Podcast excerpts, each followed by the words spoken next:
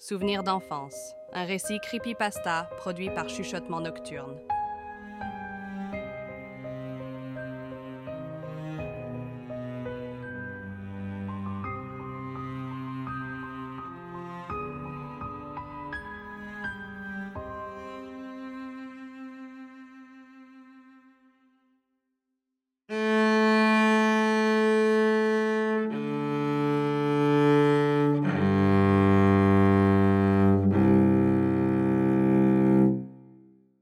Quand j'étais encore une enfant, ayant vécu dans la petite ville endormie de Mojaïsk, en Russie, je vivais une vie solitaire.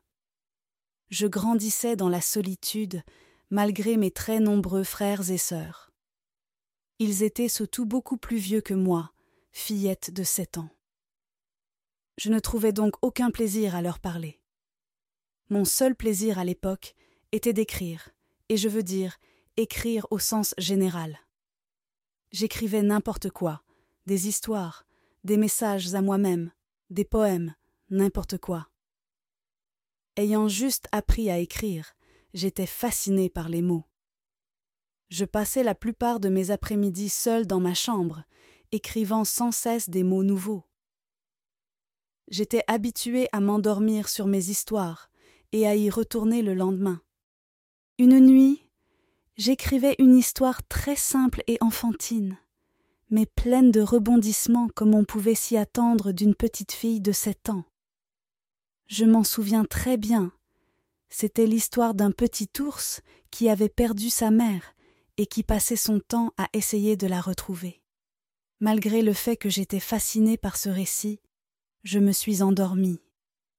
C'était devenu habituel et peu déconcertant pour moi. Cependant, ce que je vis le lendemain ne l'était pas. En regardant ce que j'avais écrit la nuit dernière, quelque chose m'interloqua. La dernière phrase que j'avais écrite était Le petit ours pouvait voir sa mère à l'horizon, suivi directement par un mot dans une écriture qui n'était pas la mienne, le mot ami. Je ne savais pas comment me sentir face à cela. Je savais pertinemment que je n'avais pas écrit ce mot. De plus, il était comme calligraphié, ce qui contrastait avec mon écriture d'enfant basique. J'ai poussé le papier loin de moi, avant d'y jeter un autre coup d'œil. Je me suis interdit de le regarder à nouveau. J'ai décidé de ne pas me laisser troubler par cela et de déchirer l'histoire avant de la jeter. Quelques heures plus tard, j'avais déjà oublié l'incident et les choses reprirent comme avant durant des semaines où je continuais mes récits. Une nuit, je me suis réveillée en sursaut à cause d'un rêve dérangeant. Je m'en souviens encore aujourd'hui. Il n'y avait rien de vraiment flagrant dans ce rêve. Mais quelque chose n'allait pas. Je pouvais voir des flashs rapides d'images de mains jointes, une grande et une petite. Ceci n'avait rien d'effrayant au premier abord, mais la façon dont les doigts s'entremêlaient était très déconcertante. Les doigts de la petite main étaient distordus, presque comme s'ils étaient cassés. La plus grande était encore plus effrayante. Elle avait des veines étonnamment grosses sur toute sa largeur et agrippait la petite main avec une force écrasante. En sueur dans ma petite chambre, tout ce que je pouvais faire était pleurer. Après avoir rassemblé mes forces, je me suis assise sur le lit. C'est à cet instant qu'une douleur aiguë frappa ma main droite. Ça me brûlait et faisait affreusement mal. Peu après, je perdis conscience. Le lendemain au réveil, j'étais soulagée que ma main ne me fasse plus souffrir. Et malgré l'expérience traumatisante que je venais de vivre, j'étais heureuse. Plus tard dans la journée, J'allais comme d'habitude à mon bureau pour écrire une nouvelle histoire avant d'être confronté à quelque chose que je ne peux toujours pas expliquer. Mon histoire sur le petit ours que j'avais déchiré était maintenant en parfait état devant moi. Sur la totalité du papier, le mot ami était écrit. Je commençais à trembler. Rien de tout ça n'était normal. Furieusement, j'ai déchiré à nouveau le bout de papier, frustrée, puis j'ai fermé les yeux. J'essayais de me calmer en comptant jusqu'à dix dans ma tête. J'ai ouvert les yeux avant d'apercevoir quelque chose d'encore plus effrayant que le papier. Le bureau derrière moi était défoncé. Le mot ami était gravé profondément dans le bois. La chose qui avait saccagé mon bureau avait tellement de force qu'elle avait détruit la surface du bureau. Je suis sorti en trombe et j'ai refusé de rentrer dans ma chambre pendant le mois qui suivit.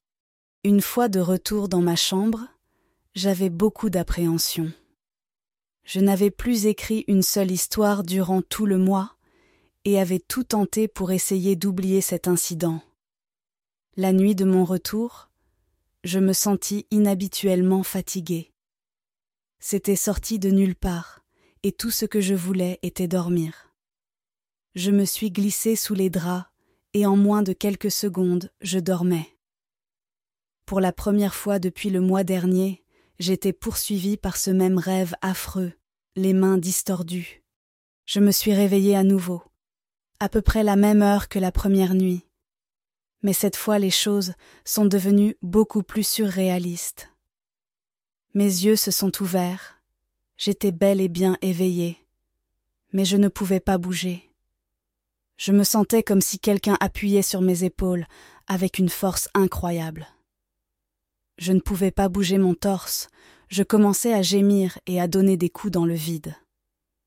J'ai ouvert la bouche pour crier et alerter mes parents, mais je sentais comme des doigts, à l'intérieur de ma bouche, qui agrippaient ma mâchoire inférieure, paralysant mes capacités à parler. Je bougeais violemment, essayant désespérément de heurter un mur ou quoi que ce soit à portée de main pour tenter de réveiller mes parents. Je ne me suis jamais senti si paniqué. J'étais même trop effrayée pour pleurer. La chose qui m'avait attrapée ne voulait pas me laisser partir. J'ai agrippé les draps, priant pour que cela cesse. Je ne pouvais que penser à combien j'aurais voulu que mon père me vienne en aide à cet instant. Je n'arrêtais pas de penser Papa. C'est là que j'ai entendu sa voix pour la première fois. Un grognement sourd, à quelques millimètres de mon oreille gauche, Papa n'est plus là. Tu es mon ami. À cet instant il me lâcha. Mes épaules perdirent leur charge et les doigts quittèrent ma bouche. J'ai sauté hors de mon lit, courant plus vite que jamais je ne l'ai fait dans ma vie, jusque dans la chambre de mes parents. J'ai ouvert la porte et me suis stoppé devant ce que je voyais. Mes parents dormaient tous les deux, mon père du côté le plus proche de la porte. Une grande ombre noire planait au-dessus d'eux, bras ouverts, prête à les blesser. J'ai hurlé, ne pensant qu'à la sécurité de mes parents, avant de foncer dedans. Je suis passé au travers avant de retomber sur mon père abasourdi. J'ai expliqué maintes fois ce qui m'était arrivé cette nuit-là à mes parents, qui ne me croyaient évidemment pas. Quelques semaines plus tard, nous déménagions au Royaume-Uni, et cette entité qui me hantait n'est plus jamais revenue. Je ne pourrai jamais expliquer les événements qui se sont produits là-bas, et je ne pense jamais pouvoir les comprendre non plus. C'était Souvenirs d'enfance, un récit creepypasta produit par Chuchotement Nocturne.